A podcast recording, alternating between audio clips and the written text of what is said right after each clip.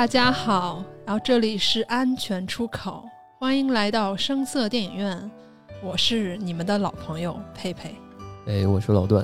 哎，我们这个开场好 好肃静啊啊！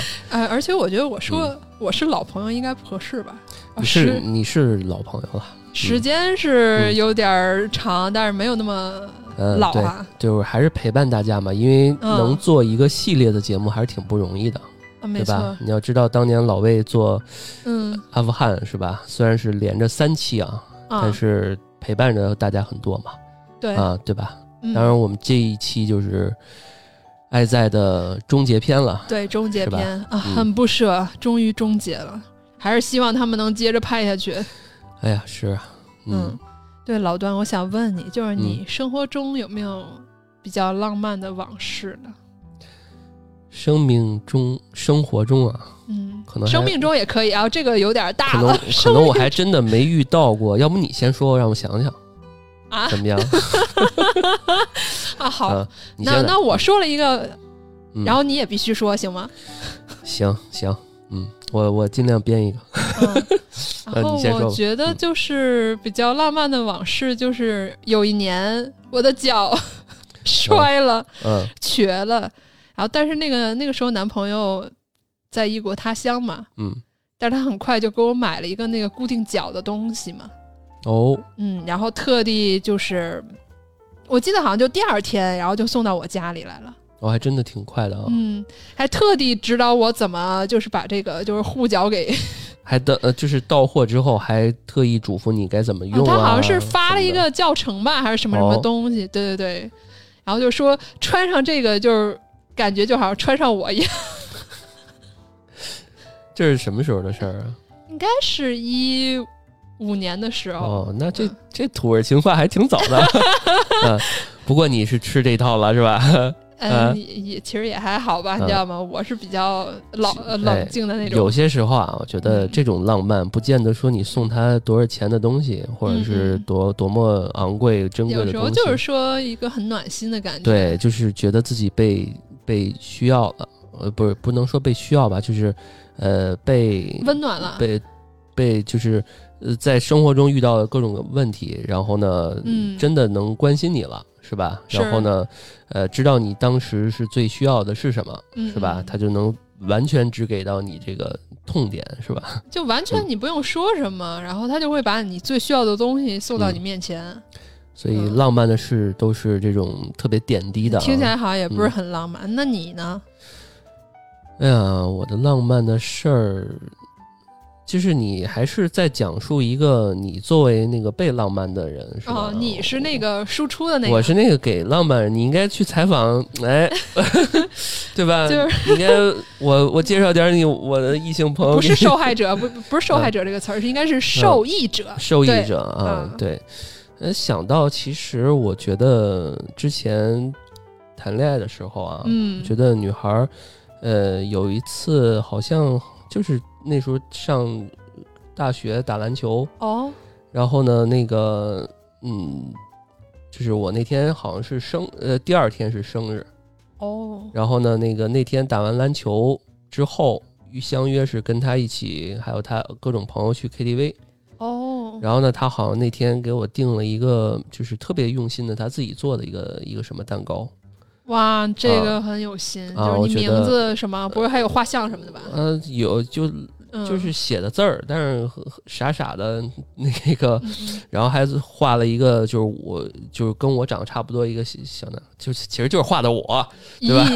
一个小男孩，然后画了一个篮球，然后里面有好多就是都是我喜欢的一些元素啊什么的，然后一堆朋友一块儿去去 KTV 吃吃喝喝。对吧？然后去去蹦迪，这个很用心了。就尤其是你知道，因为现在不是很多人喜欢那个很名贵的礼物嘛，嗯，然后动不动就是要这个要那个，对，所以显得这个亲手做的，然后是多么难得。这样，所以共性啊，一般就是说，不是说多多贵啊，不能用金钱去衡量，没错，都是这种很用心的。对，那为什么要说说到这个呢？哦，因为就是跟今天我们聊到最后一部有关系了，是吗？嗯啊，就说你你被浪漫到了吗？这这这最后一期，其实最后一部也也不是很浪漫有一些浪漫的细节，但是就是浪漫跟现实所穿插的这样。哦，你说是说那个结尾是吧？对，很浪漫哈。对，最后那个信的那个很浪漫。对你把结尾配上那个。就是最浪漫的是那个那 个那个，其实我感觉就是他那个信，就是那个教科书版的那种是求和信嘛，然后再配点什么配乐，然后这个效果事半功倍。对啊，你要说撩妹表里如一的，从二十几岁这个叫爱在黎明破晓，到现在这个啊，到这次我们的这个午夜降临是吧？对，爱在午夜降临前。对，从这三部啊，就是为什么说浪漫呢？就是这么几十二几十年是吧？二三十年？哦，不是，它是那个每部都间隔九年。第一部是九几年，九四年嘛，然后第二部是零三年，然后第三部是一二年，正好是九年。哦，它。就是第三部已经四十多岁了，是吧？四十一岁，没错啊。所以他这个剧就是很自然，很真实，他也不用说你扮老啊、扮小啊那种。是我最最刚刚我还跟佩佩聊呢，我说，哎呀，我就说现在我们国内很多，包括国外其实也有啊，就是比如说那个呃，成龙想演演演个父亲啊，他比如说他现在其实挺适合的。是吧？但是你要让他还演那个小伙子，其实就有点有点违和了。对你让那个这个宋丹丹去演一个小姑娘也不太行了哈，对吧？就是所以这部剧就是到现在为止，他们就演的是他们那个年龄段该遇到的问题。嗯，我想介绍一下，就这个导演的作品嘛，除了这个《爱在爱在三部曲》以外，他有一个叫《少年时代》哦，然后这一部就是奥斯卡那个获奖的片子。也是一关于时间的一部片子，因为它这个片子最大的亮点就是它是就是描绘了这个小男孩成长的这个过程嘛。嗯，但是这个片子的就是拍摄过程长达二十年，也就是每个阶段都是真实的一个年龄在拍摄的，所以就特别有真实感。哦，那他也就是说，这人长到什么岁数，他只能是那个岁数才开始上映，是吧？啊，不是，他就是说，可能这个电影拍了二十年的，然后他九岁的时候再拍，然后十一岁的时候再拍，十五岁的时候再拍，然后拍到他二二十岁吧，嗯，二十出头的样子。对啊，所以我意思就是说，他二十岁的时候，这电影才能算拍完，才能上，是吧？没错，没错。呃，只能是说，就跟纪录片似的，是吧？只能。所以就是这个导演应该管他叫。时也不能叫时间管理大师，应该叫时间艺术大师，对吗？嗯，对，就有点像行为艺术。我觉得真的是很像行为艺术啊！你看，就是包括我们现实生活中，谁会有那个耐心，就把这个时间拉的这么长去做一个什么什么事情？对啊，没错。嗯，然后这三部的取景地我也很喜欢，第一部在维也纳嘛，然后第二部在巴黎，然后这一部就到了度假胜地希腊。哎是，哎呀，希腊真的挺好，它有好多古迹，是吧？嗯，古迹，然后爱琴海嘛。嗯，哎，看他们吃的也挺好的。但是他这次去的好像不是圣托里尼，是另外一个叫萨丁什么什么岛，应该是。呃，叫他那个我还看过，等会儿我看五个字儿的名字，机场叫什么？一个岛上什么马塔机场？没去过。卡拉马塔。嗯，什么一个听起来好像意大利的名字。对对对，反正说到机场啊，说到机场这一块儿，就是一开始是在机场，是吧？对，一开始的时候，男主是把他的那个儿子送到机场嘛，然后这个儿子陪着这个男主过了一个夏天。哎，怎么有个儿子呢？他之前不是上一部说起了，他不是结婚了吗？哦。然后他的他有个老婆，嗯，然后有一个四岁的儿子。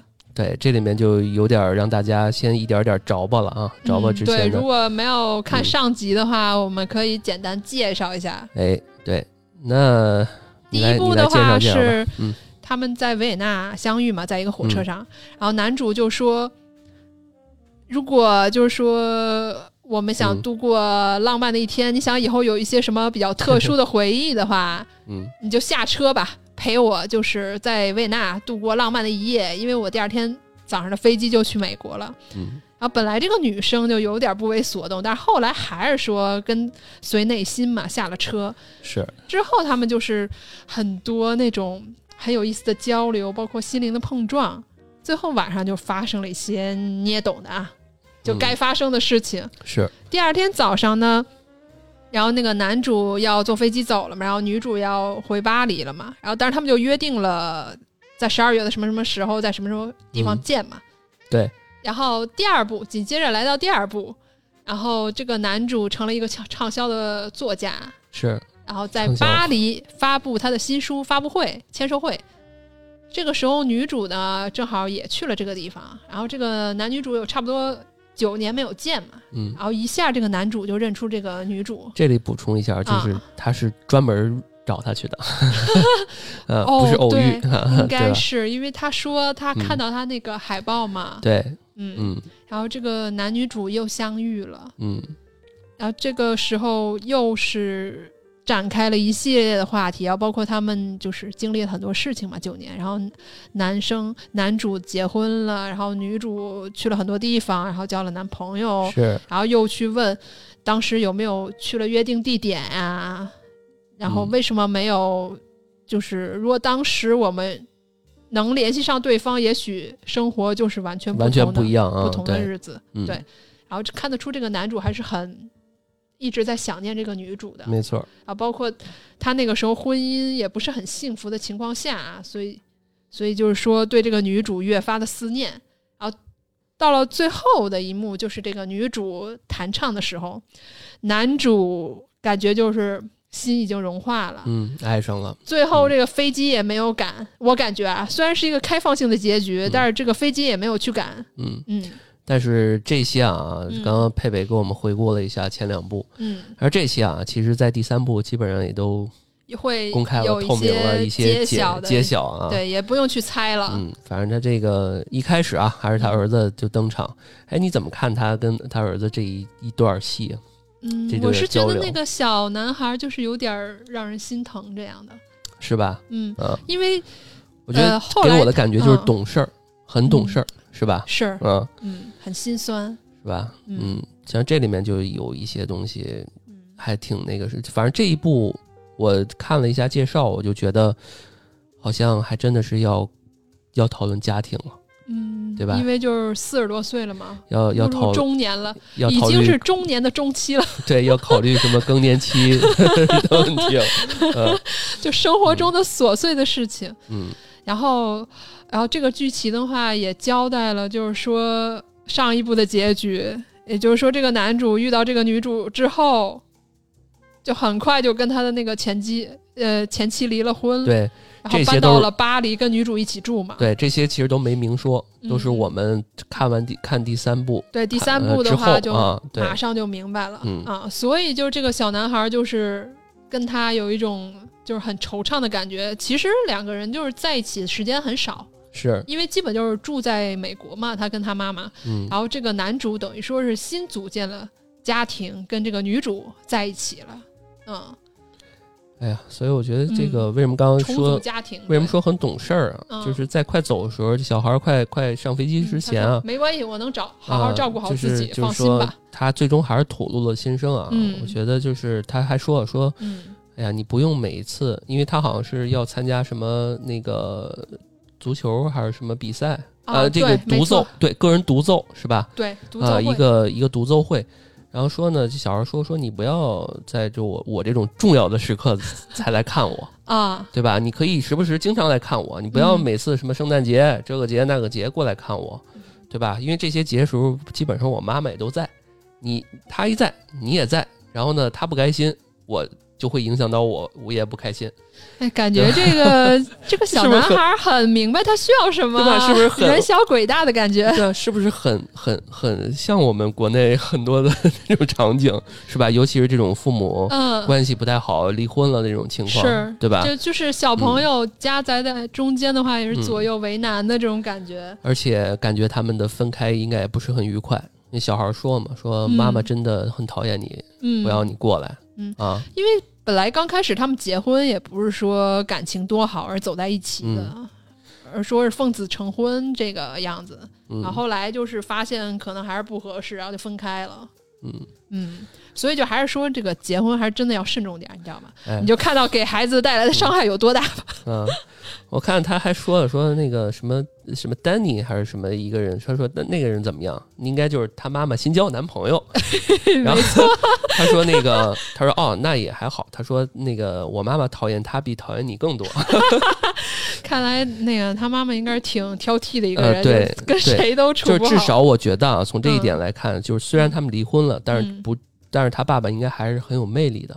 至少他妈妈在他心里中的那个地位，至少就是说，他就说你不用非得挑什么节日名目来看我，还是很渴望就跟父亲多接触，这样能看得出来。对，而且你小孩走的时候说：“哎呀，是没没没事儿，我会想办法，你别你别着急了。”然后还拍了他爸胸这个胸口一下，就是 我觉得很成熟的那个感觉。这哥们儿没事儿啊，就有点那种感觉。嗯。然后这个时候镜头一转，然后这个 Jesse 回到了车上。而且啊，这时候我们常就是前两部经常听到那个音乐又来了，没错，就是很好听的那个音乐，嗯，对吧？就是我不知道那个，就是它不是一个有人唱的那个，好像那个音乐就是女主。呃，第第二部女主唱的那个音乐，它变成了那个纯演奏版的，不是唱的版。所以就是每个剧它都会有一些就是前后的穿插这种的。哎呀，对对，就是一一下让你梦回到上一部的剧情，真的很好听，很好听。所以我觉得这些配乐真的很很好。嗯，导演很巧妙，他不用说是刻意的去给你介绍前一部的剧情，他就用一些元素，然后让你勾起上一部的。一些点点滴滴的回忆，对吧？是好，然后现在这个镜头一转，然后变成了现在现实的场景，就是他回到车上，是他那个车上有两个一对双胞胎女儿。哎，回车之前你发现没？那个女主的身材已经变得 中年发福吗？你是说有点有点大妈了？嗯，有点儿。真的就是，尤其是胯呀，还有那个腿都已经变得有小肚腩了。再有就是，他确实那个年龄到那儿了，四十多岁了。再有就是，他那个服装其实已经有点像那个欧美那些那个就是中年妇女的那种宽松的那种舒适的那种。对。但你不觉得他那个样子基本保养保养的还挺好，脸没怎么除了就是稍微有点深邃以外，这个眼眶对。哎呀，这个美女啊，年轻时候美女的，老了还是美女，真的。而且她那个发型还是一样的，跟之前对那种卷卷的金发啊这种。然后走之后，刚刚佩佩说了嘛，有两个双胞胎嘛。对。然后给了一个远的远的长镜头，就是说是一个机场。嗯。就到那儿，我才知道，好像这个小孩是这个小男孩，嗯，跟他们一起过了，在这儿过了一个暑假。嗯嗯嗯。是吧？然后送走了，没错。然后他们继续在这儿。这个继续，而且呢，看到这个双胞胎，大家也知道了，这个男女主最后是个 happy ending，对吧？在一起了，而且还有了孩子，对不对？嗯 嗯。因为如果有些人偶然中直接看了第三部，没看前几部的，嗯嗯，是吧？还不知道他们是什么关系，是吧？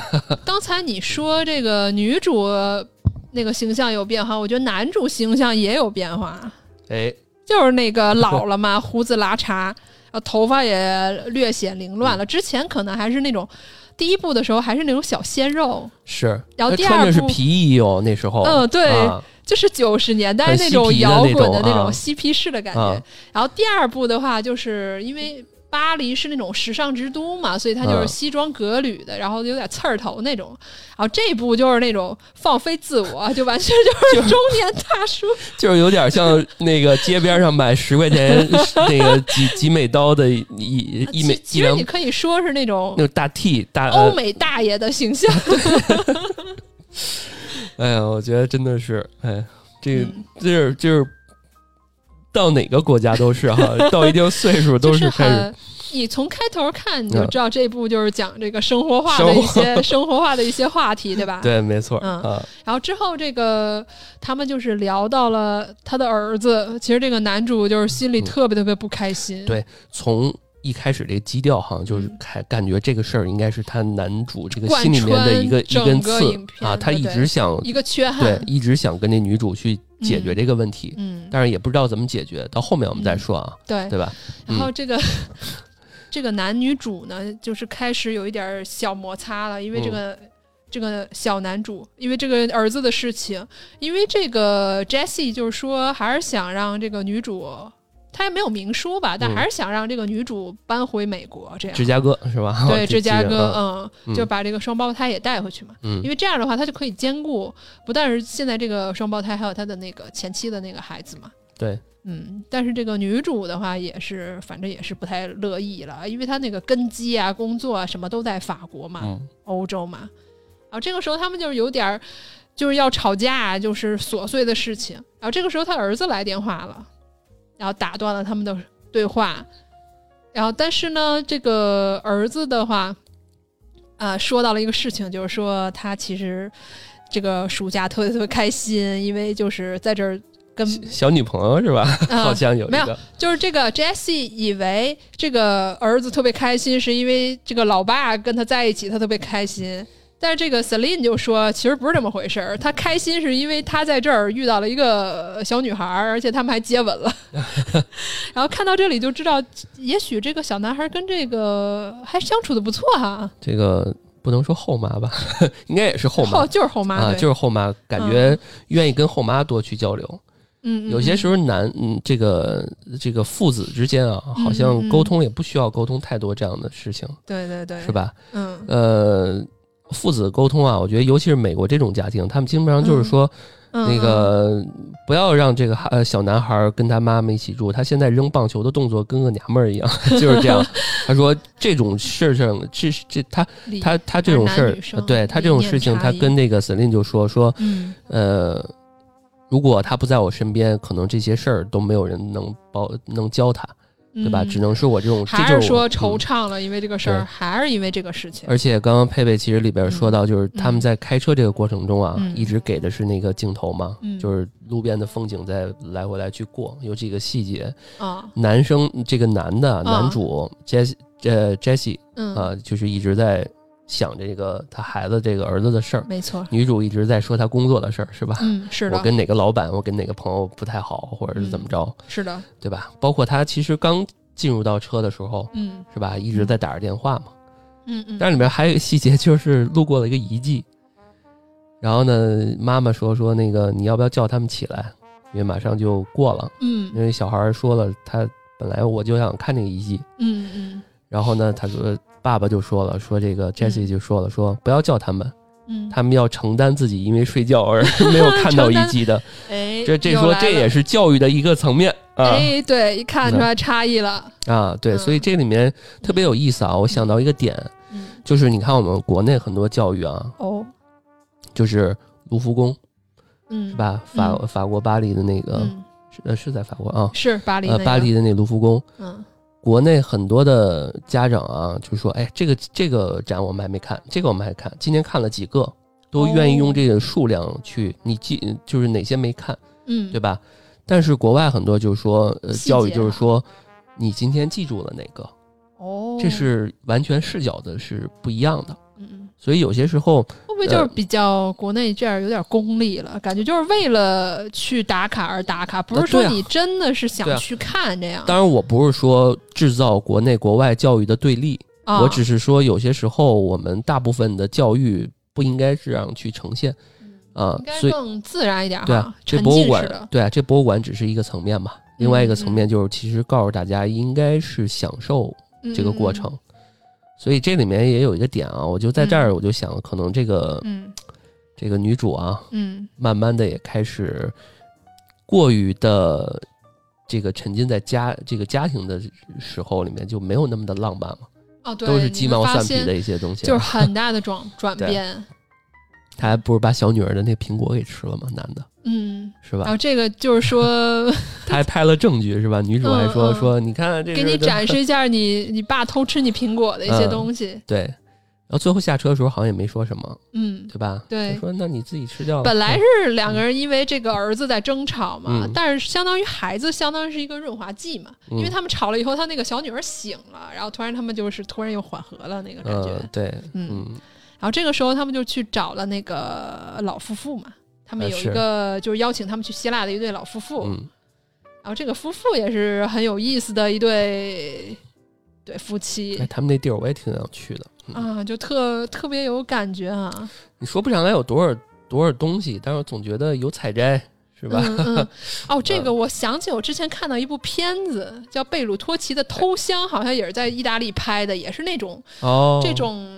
罗马式的庭院，就是有一些什么藤啊，还有种的一些水果啊什么的啊。哎呀，看他那个葡萄酒啊，酒杯那种番茄真的很，哎呀，太想吃了。嗯嗯。然后之后呢，就是这个作家夫妇和这个男女主，还有一些别的人坐在一起吃饭。享受一段很美好的午餐。是那一段其实演的也挺多的啊，就是篇幅也很长。因为这个我感觉挺有概括性的，就是不同年龄层的情侣，然后坐在一起来探讨感情和爱情吧。嗯，是。然后年轻的那一对的话是异地恋啊，所以他们平时的话就是交流就是靠这个社交网软呃软件嘛，平时有视频什么的，就是聊天什么的，很浓烈。然后但是那个比较老的那对夫妇呢？就平时就是比较田园那种，比如说做菜呀、采摘啊那种啊。然后这里面还有一个，我记得有一个比较老年的太太吧，呃，老妇人。对，她是那个，呃，她的丈夫走了。嗯，因为她也岁数比较大了嘛。嗯嗯。然后她就谈起来，就说总是能回想起之前，因为他们在一起六十年嘛。六十年在一起那个美妙的瞬间，所以他有时候就很诗意的描绘，就是有时候我抬头看天空，看到一朵云，我都感觉好像是我之前那个丈夫，想拥抱双臂，在想要拥抱我这样。嗯，他说虽然就是之前六十年有很多争吵什么什么之类的，但是现在回想起来，就是还是一些很多那种很甜蜜的事情吧。嗯。而且他还提到一个概念，就是擦肩而过，就是说生活中呢很多事情啊，很多重要的人就不一定跟你会有什么交集，就有可能是擦肩而过这样的概念。嗯，所以就是说，无论结果怎么样吧，你就享受当下那个过程，这样。对，所以有些时候，嗯，陪伴久了，可能就真的是一种，呃，就是当年的那一瞬间，其实相濡以沫啊。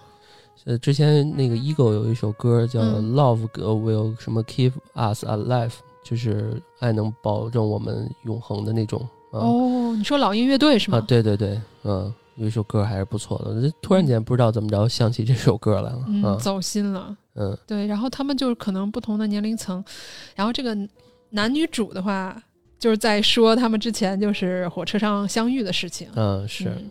然后这个女主那个时候开了一个玩笑，就说这个现在男人会比较喜欢那种，啊，男人会喜欢什么样的女人呢？就是说会会喜欢那种让你觉得自己有成就感的女人。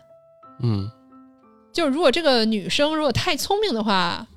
或者说怎么样的话，你不一定会很喜欢。但如果就是说她会让你觉得你自己很棒或者很有成就感的话，你会很喜欢她。因为当时女主就扮演一个胸大无脑的那个角色，因为这个男主不是一个作家嘛，然后他就说啊，老师，我觉得你写的书真的很棒。然后呢，我我觉得我们就是可以探讨一下这个问题，你能不能就是告诉我为什么你要写这本书啊？你知道？嗯，是，嗯。但是这个可能也到到最后成为了一个 女主一直以来，在我看来有点伪装的那个点了。就是这个到时候在后面再说吧。我觉得，嗯，真的是你爱一个人，可能真的还要接受很多事情嘛。但是刚刚佩佩说这一段之前有一个，嗯，那个几就是女女女同志们在做饭。是吧？男同志们在那个聊天，我记得那个场景。然后男同志们还在踢球。我在想，国外也是这样哈，有点像我们过年的时候，那个女同志们在就是分堆儿，然后因为男生喜欢的话题是体育啊、政治什么的。然后当时就是有一对很年轻的情侣，希腊情侣，嗯，路过，然后这个女生就是身材很姣好那种，那个比基尼是吧？呃，就进去了，进屋了。结果这三个就是中年。男生嘛，中老年男士不约而同的看向那个年轻的女生，是是是，而且老头还回头看，而且就是他们在盯同一个人的过程中，还就是目目光交汇了一下，很尴尬，就发现都是在看他。是，我觉得，呃，真的是这样，就是，呃，你会发现，其实越长大，嗯，这个很多时候越越焦虑，或者是说事儿越多。啊，越越年轻越无邪，越没有什么那么多的呃想法，太多的事儿。你会发现，那个刚刚说的不是这个男同志在外面吗？嗯，然后女同女同志们在里边这个做饭啊，做饭什么什么的。那几个稍微上岁数的就在那儿坐，然后年轻的那姑娘，哎，穿换了一件衣服，在那儿冰箱拿了个东西，就在那儿靠着跟他们聊天，也不干活，你知道也不干活，惬意那但是你会发现，我们有些时候真的不同年龄段的人也是这样，是吧？反而小的是被照顾的。嗯啊，老的那种感觉，他也不是愿意照顾别人，他可能就习惯了，习惯了，对吧？习惯性的就是这样。嗯，而且那个几个男的在外边聊天的时候还说了几个点啊，就是给第二局、第二集这个做了一个 ending 嘛。对，就是他说说那个，哎，你写了两本书，第一本叫《此时此刻》啊，第二本书叫《彼时此刻》，对，对吧？然后他说第二本书里面真的太香艳了。说你们真的是那个到了他家之后，就是大战三天三夜 是吧？因为后来不是没没去赶飞机吗？对啊。然后他说：“哎呀，那都是瞎写的。”他说：“那个你还记记不记得我还有第三本书叫什么？第三本书叫《常年上演的话剧中的临时演员们》。好，就我觉得绕口的一个。他说：“那个说第一部我们是有了爱情，第二部我们是还了房贷，就是第二本书还了房贷。”嗯啊，所以你会发现这种。真的是挺生活化啊，就是我们都是源于浪漫，最后回归于平淡，回归于真实。第三部呢，就是。大家每次都觉得，哎呀，此时此刻，彼时此刻，哎，第三部是不是有一个完全不一样的东西啊？结果第三部，我觉得这个也映衬了这个电影的三部曲嘛。第一部是特别浪漫，第二部是说探讨一些思想上、哲理上的事情，对。第三部就是真的是真实了，对，回归这个本真了。对，你看第他这个导演还是可以做到浪漫，他让这三部都有一个固定的标题，对，是吧？当然，Before sunrise, before sunset, before midnight。对啊，你看导演可以这样弄，但是呢，在 Jesse 的这个世界里面，嗯，他的三部曲就就是完全 完全为了钱，我感觉就是完全为了生活，嗯，因为大家觉得他写了三本书。哦，对吧？嗯，三本书感觉像是有连接的，嗯，他能只能做到前两本有连接，第三本就完全跟第前前两本没关系。我觉得可能就是心境变了吧，连名字都不一样。就刚才不是说有一个就很年轻的女孩，然后身材姣好进去嘛，然后他们不是都盯着她嘛？嗯，像有些人可能会觉得他就是说男人的本性就是喜欢看这种年轻的，然后身材姣好的嘛。嗯，但是我有另外一种理解，就是说可能也是在就是怀念青春这样的。之后呢，他们酒足饭饱以后，就是开始了我们熟悉的漫步的环节，对吧？对，边走边聊环节。每次这个漫步都能聊出来很多很有意思的话题。对，反正这俩人经常就喜欢在聊这个走路时候聊一些特别人生啊，聊哲学，特别认真的话题。对对，像这个女主又问了一个灵魂拷问了，就如果就是像我现在这个年纪这个样貌。嗯，如果当初你在那个火车上碰到我，你还会邀请我下车吗？然后男主就突然一时语塞了，嗯，然后就是反正就绕来绕去，你不要做这个假设性的回答，怎么怎么怎么样？对呀。然后他就人，他就假装用了一些特恶心的话，他说：“那个，哎呦，小可爱真好，我还好爱你。”反正说一些甜言蜜语呗。啊，然后这种场景其实我们也经常常见啊，比如说 那个呃，家里面父母关系比较好的时候，然后他们在你面前秀个恩爱，然后这个妈妈可能也经常会一脸嫌弃的哈，嗯，哎呦，好恶心啊，就这种啊，嗯，打情骂俏的那种。然后男的就反问他了。嗯嗯，对吧？嗯，对。如果如果你如果是我的，我不是他说，如果我这样的话，邀请你，你会下车吗？然后他说，当然不可以。一个四十多岁看起来很色的色老头，怎么可能会下车？啊，不是，他他说的是，他说啊，对，是这意思。但是他说了说那个我不会，他说因为家里还有一个四十多岁色老头在等着我，对我怎么可能跟你下下车？对吧？嗯，就是反正看得出来，只要这个男主就是回避问题，一般都是默认不会了，就是否认的。对，默认不会。我觉得，而且他照之前几年年轻的时候，完全佛系了很多，是吧？对，也不会有跟他有太多的那种深层次的、特别深层次的这种，反正就由着由着你吧那种感觉。嗯嗯，更多的就是说打情骂俏的那样。嗯。反正这一路我看他们一直就抱在一起啊，说说笑笑啊，所以我我就在想一个问题，就是说为什么女生她老喜欢问一些无意义的话题，你知道吗？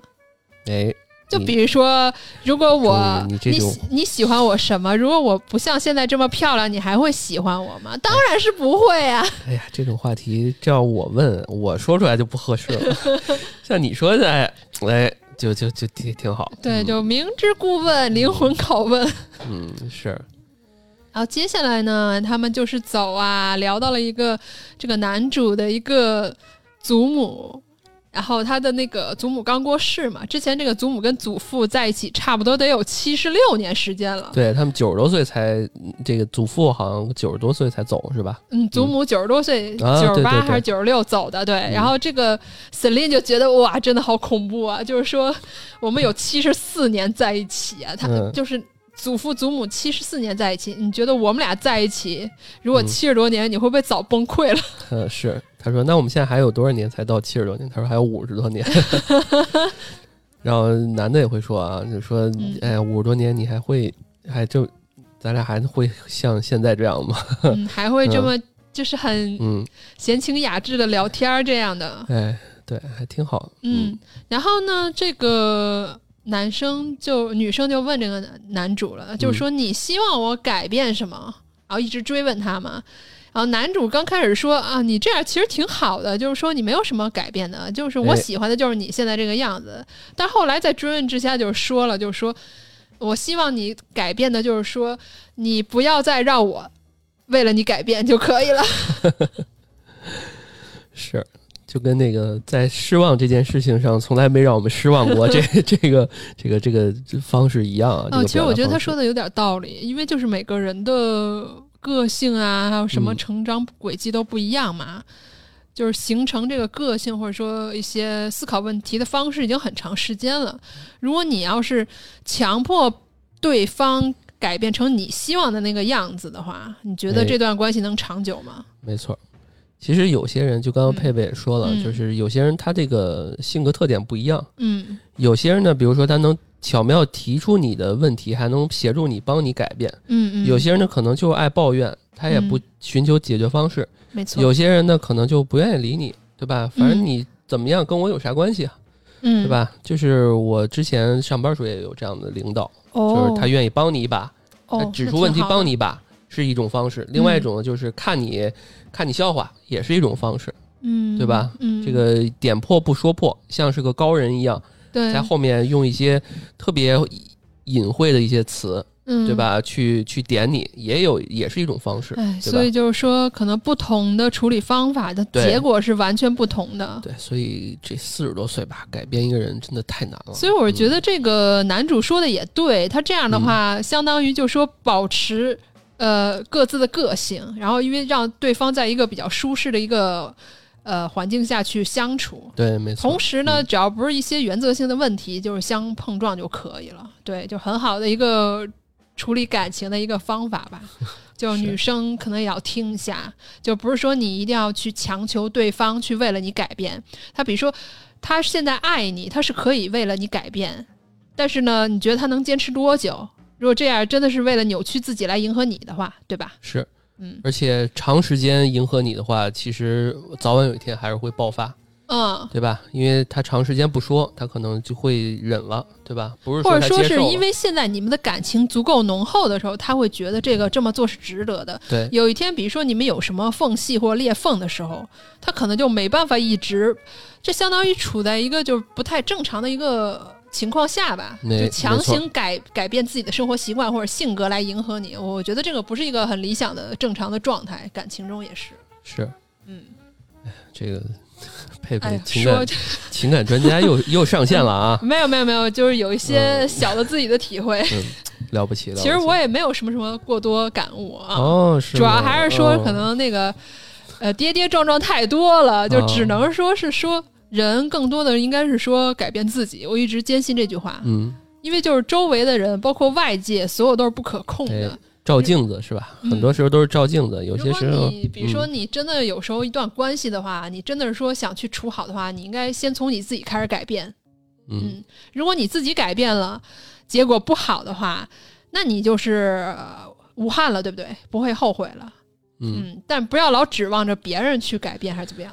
哎呀，其实挺难的啊，真的挺难的，因为很多时候大家就我们第二部学中其实也提到，就是每个人在描述自己痛苦的时候，都觉得是自己是呃最痛苦的那个人。嗯嗯。所以这点能说明什么？说明其实人都是自私的，对对吧？他在他在挑一个人不好的时候，他其实想象不到自己是有没有一些可以调整的。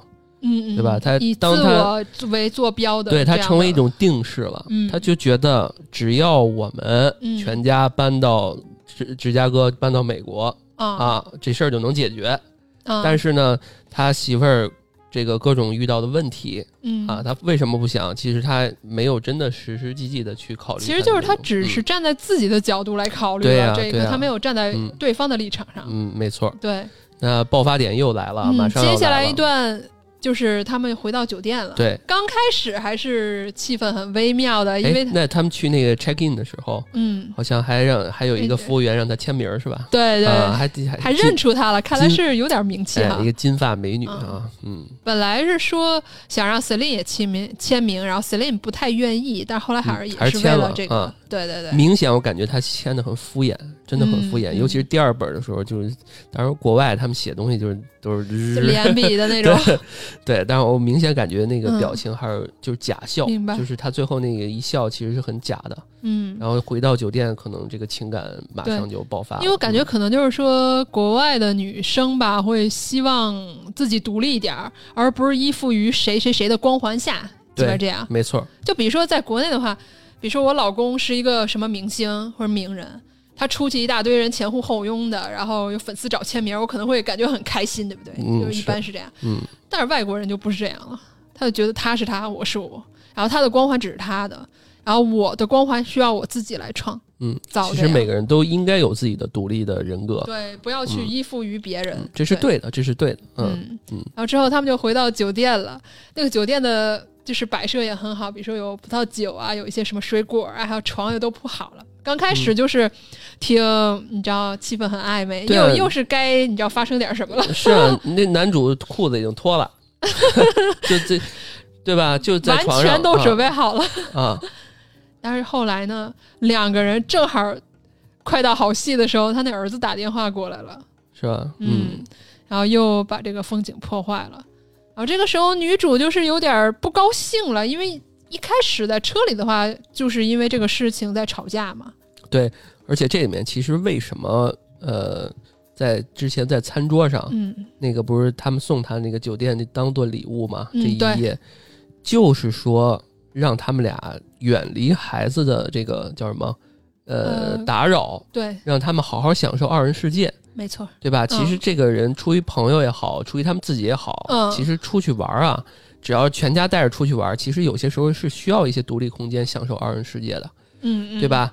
呃，那女女这个女主瑟琳就会想，我我我我的两个孩子啊，已经就是那什么了，就是让别人在照顾，嗯，为什么你我们在享受二人世界的时候，你的孩子要那什么？就是还是有点私心的，对，还是有点私心的，对，嗯，对。那你怎么看这个他打电话这个事儿？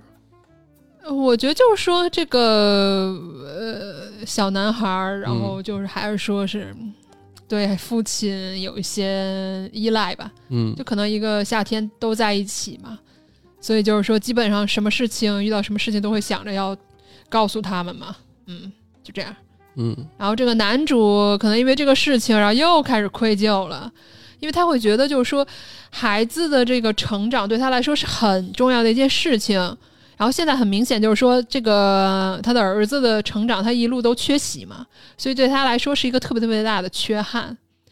但这个女主的话，觉得这个没法去解决这个事情，因为人生就是这样，你不可能所有事情都一帆风顺和圆满嘛。嗯，有时候就是说，可能呃，孩子需要去承受这个父母亲带来的一些东西，这是没办法的，无法避免的。嗯，对，有些时候好多事儿不能比。他经常有一个事儿，什么比啊？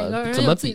怎么比啊？他就说：“嗯，你看我孩子这几年，我要不给他好的生活和好的陪伴，他就过去了，他没了。他上高中，他就完全就我控制不住了。啊，对吧？但是你呢，你去那儿工作，你可以再找，是吧？嗯嗯，对吧？又是考虑自己了。对啊，在我看来啊，我靠，就完全这么高情商，一直两步了都很高情商。嗯，突然间，我觉得说出这种话，露出真面目，说出这种话，嗯，还是稍微的，一看这种，在我看来啊，无论男女，听到这样的话，还都肯定会急啊。嗯嗯，对吧？肯定会受不了这样。所以女主就反击了，就是说，当时呃，你我为了你，我搬到美国去两年呢，然后是后来是因为怀了双胞胎，然后没有人照顾，我才那个回的巴黎。哦，之前我也为你付出，就为什么你现在就不能就是在这个欧洲巴黎陪我这样？是啊，其实他其实女主聊这个时候，她没想到这个事儿今晚能毁了他们俩的这一晚。对吧？因为他没想到这个电话会突然就进来。因为你发现没，他到后面完全完全生气，他已经不不开玩笑了。嗯啊，他那时候还在抱怨，这纯抱怨。他那时候还在开玩笑，就说到这儿啊，女主还在开玩笑，就说：“哎呀，这个你看，我那时候呃带着孩子啊，在那个婴儿车推着孩子，我就觉得啊，对，他就说遇到危险怎么办？”是吧？对，他是说那个他不是生了孩子以后带孩子特别辛苦嘛？嗯。因为这个男主不是一个畅销作家嘛，他每天呢就是说，要不就是去大学教书，要不就是跟谁是哪个哪个作家去喝酒吧，然后就是探讨什么宇宙，探讨什么什么人性吧。然后女主就是跟个家庭主妇似的，每天我还得上班，回来还得做饭，还得收拾你们的臭袜子，对，还得怎么怎么各各种各样的事情，对，就你在那儿潇洒我。他说，他说唯一我觉得我不用担心，就是说我这这岁数这个样子，不会担心出去外边被强奸了。对，因为他就是。他还在开这种玩笑，你知道吗？我觉得这时候还是有缓缓和的这个余地。有有有。后来他不是有那个吵架吵得很凶的话，呃，他不是出门几次嘛？但是他又回来继续跟他吵，就证明他这个虽然他有一些这个行为吧，但还是说是对他有割舍不下，所以他才一遍一遍回来。嗯。然后他就女主就是发泄，就说我为了这个家付出很多，你能想象到我就是做了好多好多事情。我这种事业型女生，然后一旦有了孩子，这个对我来说是多么惆怅和多么难受的一件事情，是怎么去平衡这个家庭？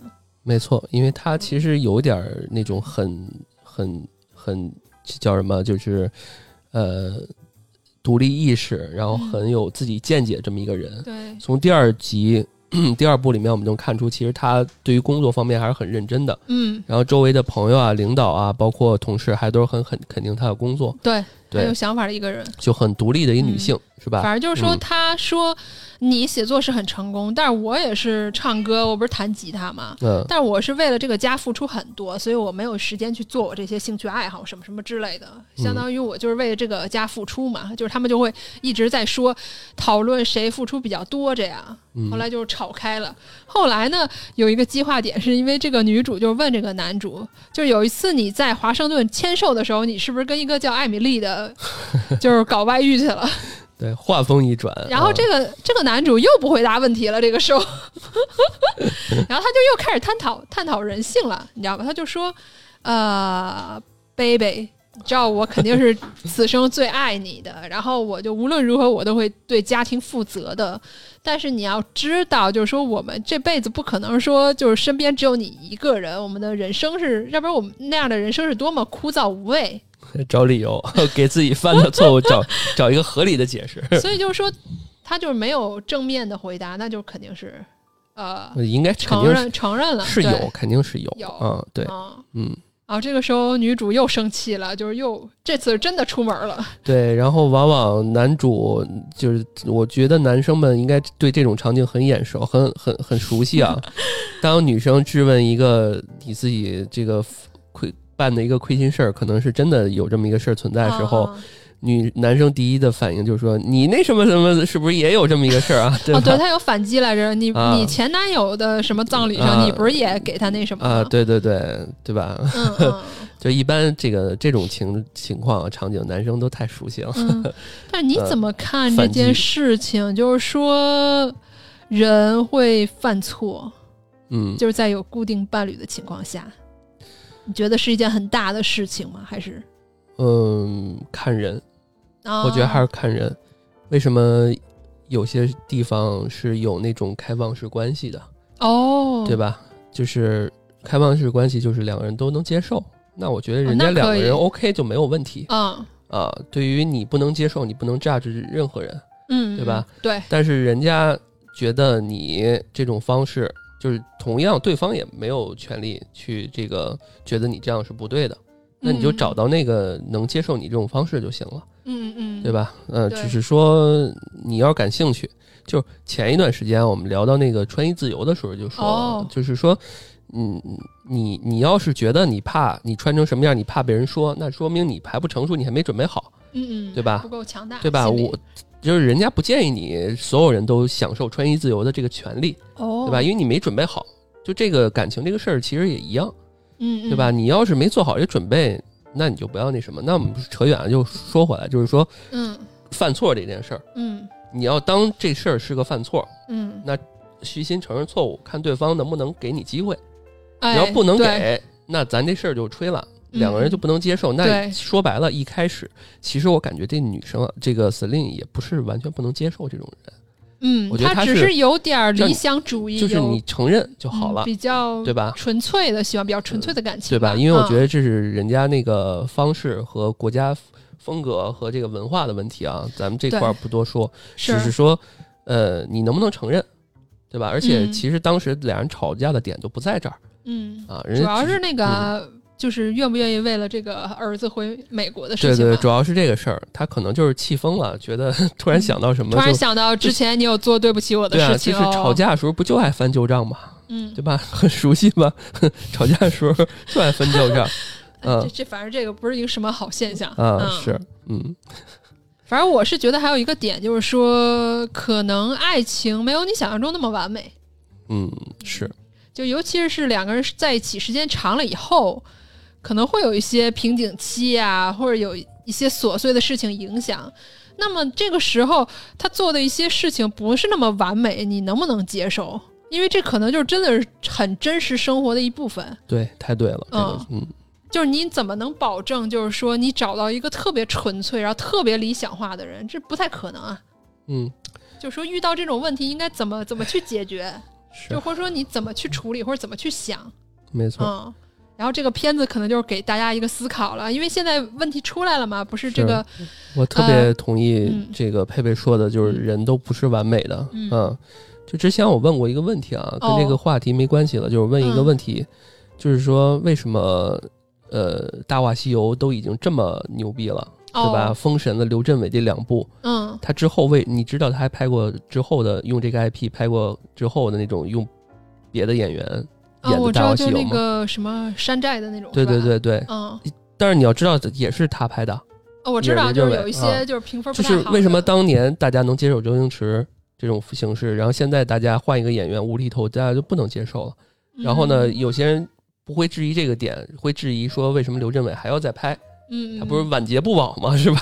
对对对。为什么两个神作最后要搞这个？然后有专业的这种评呃，这个编剧就问题，这个叫什么？回答过这个问题，因为因为人无完人，嗯，他也大家要赚钱嘛，他也要过下去嘛，是吧？对吧？也要过日子，也要过日子，就不要想太多，对吧？你认为封神了，人家确实是结果论的导向是封神了，对吧？那说到感情其实也是这样。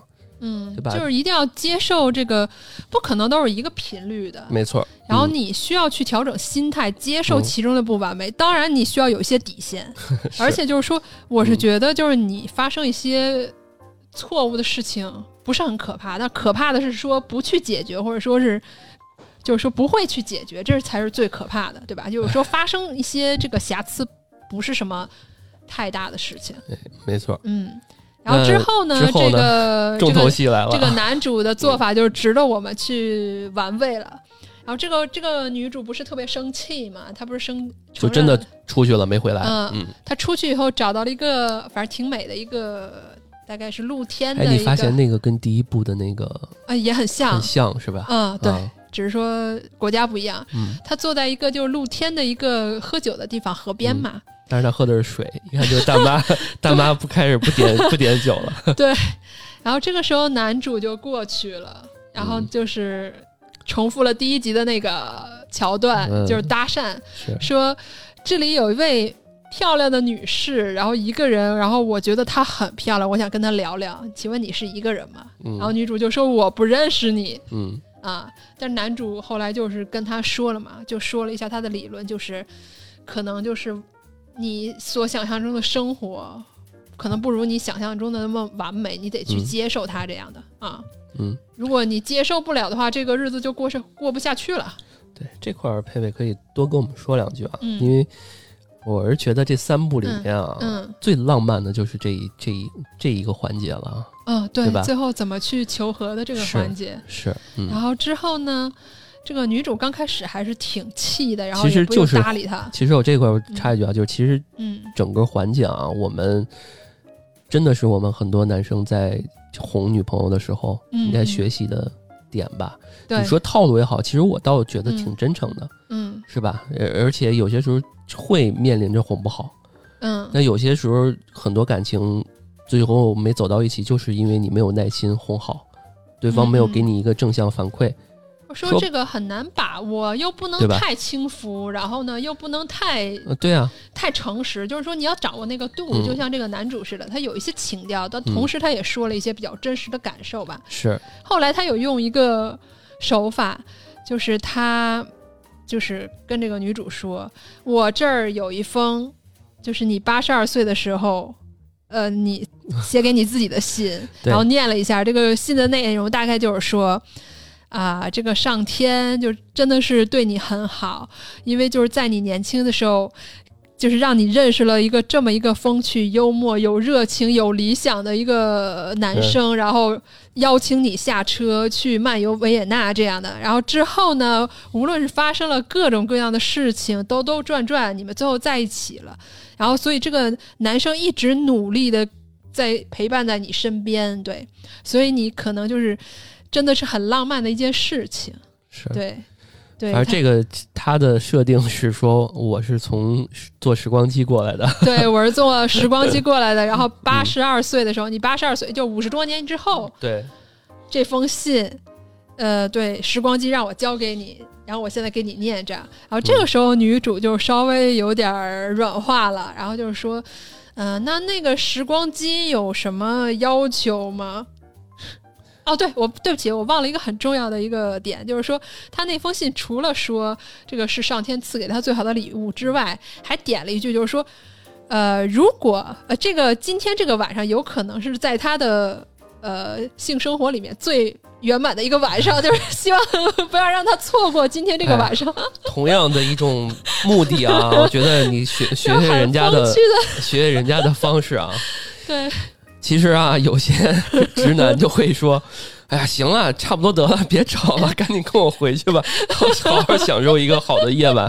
人家给我们准备这么一房子不容易，我够齁那么贵的，也太煞风景了，直男，对吧？对吧？肯定很多人都是这种，而且很多男生是没有耐心的，一次哄不好，可能就此就分手了，哦，对吧？很多就是这种，就是我我给你面子了，对吧？真的很多人这样。”是吧？但是男生还是依依然没太，呃，很有耐心的，对吧？一直在在在跟他。然后他就是用这个很风趣幽默来呈现嘛。嗯。然后这个女主有这个时候就有点笑了。但是其实女主 一直啊，我我如果这一段呃按一百的那个时间来算，嗯，她其实是有七成甚至到八成的时间都是还是讲让我感觉她是哄不好了。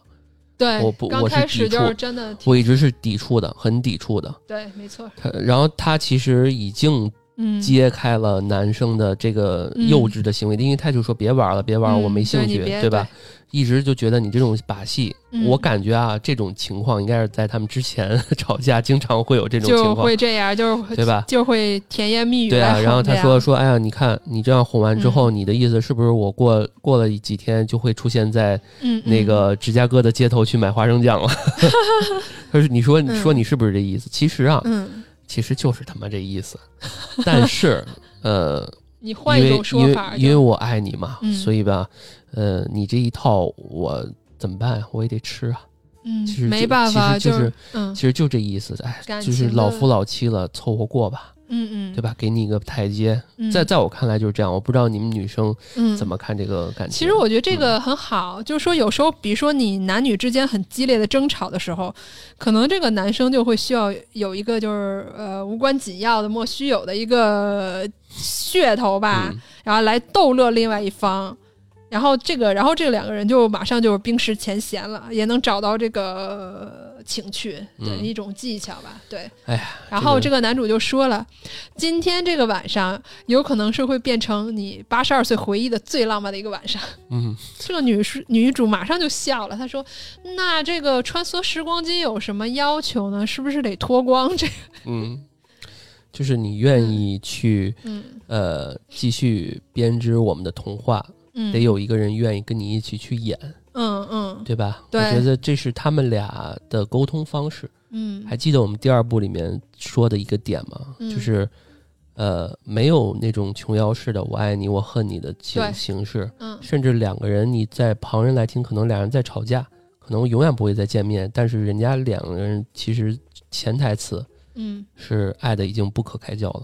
嗯，但是面上其实都是说：“哎呀，我很烦。”你看那个第二面说的是说那个，他说那你结婚了吗？女生那女生开玩笑说，哎呀，刚刚我把他落到车上了，是吧？对吧？他就是这种游戏人生，他就是这种朋克的风格，我觉得比较酷的那种风格吧。对啊，但是有些时候拉到像这种成经历了生活这种风霜的这种中年妇女，嗯，她有可能会被现实这种俗套的东西去去影响。他就是对对啊，变得没有那么的爱，没有那么的男生去演这些东西了。嗯，在我看来，我这块演用的有点可能有点过啊。但是最后给了一个长镜头，非常好，两个人，嗯，对，就说啊，那个是不是要光你那个时光机怎么用啊？是不是要脱一个要脱光了？如对说，如果不脱光的话，影响它的什么统一性还是运作性什么之类的。对，然后已经声音慢慢变小，说啊，真的吗？那我好想过去看看啊！那我是觉得他们这种状态真的很很羡慕。哎呀，这种很巧妙的哄好了。嗯嗯，就是生活中你会看到那些恩爱的情侣吧，嗯，基本都是经常吵架，真的是说很少见到那种永远不吵架的那种。是，嗯，你像我父母这一代人就是。吵吵闹闹一辈子，吵吵闹闹一辈子，但是还是说就是吵不散。对，到现在可能因为一个东西吵得不可脸红脖子粗，互相对骂呢。啊，但是越是这样的人，越可能还能 互相都离不开。但是后来，那呃，就是像这个似的，突然有一个什么小事情，马上又冰释前嫌了，然后马上又共同去克服、去面对什么事情。是，这就是爱情的复杂性和它的美好吧。嗯。然后这三部真的很经典。哎呀，终于 ending 了啊！我觉得挺好。嗯，因为我觉得可能这三部电影好在什么地方，就是说很真实，尤其是第三部非常非常真实。就是尤其是那种已婚的，然后结婚以后就生活中有摩擦的人，看了以后可能会更有感触，就好像发生在你我身边的事情一样。嗯。没错，还是得找到那个能跟你一起走走下去的人，嗯嗯，对吧？这个呃，短时间内我觉得不用很长，短时间内就能看到这个人，看大概能看出这个人是不是适合自己了。对，所以就是说，我觉得他们这种旅行中相处的方式真的很好，你会看到很多他的秉性也好，他处理方呃处理问题的方法也好。没错，嗯。然后我就想说，就是说这三部影片里头，前两部的的话。就是很多人可能会很羡慕，但不一定会有这个经验吧。然后第三步就是比较真实了，嗯，然后就是像我们中年人的生活，就是非常琐碎无趣，但是必须还得继续嘛。嗯嗯，所以就是每当你就吵累了，或者说吵架以后，呃，请你务必得回想一下之前那些美好的时光。对，想一些之前浪漫的一些点点滴滴吧，然后所以就是，然后会让你得到一些继续前进的力量，这样没错，嗯嗯，因为前两个的话，基本就是可遇不可求。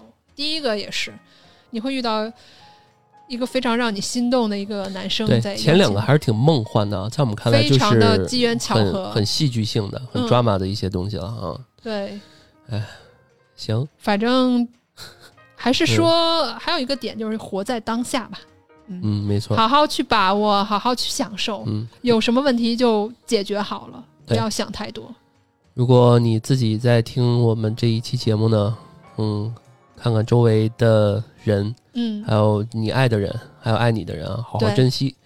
如果是这个情侣啊，听我们的节目，好好抱抱对方吧，啊，嗯，珍惜当前的这个。好好思考一下，就是说我可还可以做成什么样子？对。而且刚刚提到一点，就是不要真的是不要去试图去，呃，把对方变成你想要的那个样子，对吧？对，就是他就是他，很有可能你喜欢他点，或者你想让他当时现在想让他改变那个点，就是当时他很吸引的点，没错，对吧？嗯，不要把这些他的优点变成了最后那个你觉得他你不喜欢他那个点，嗯，对吧？是是是。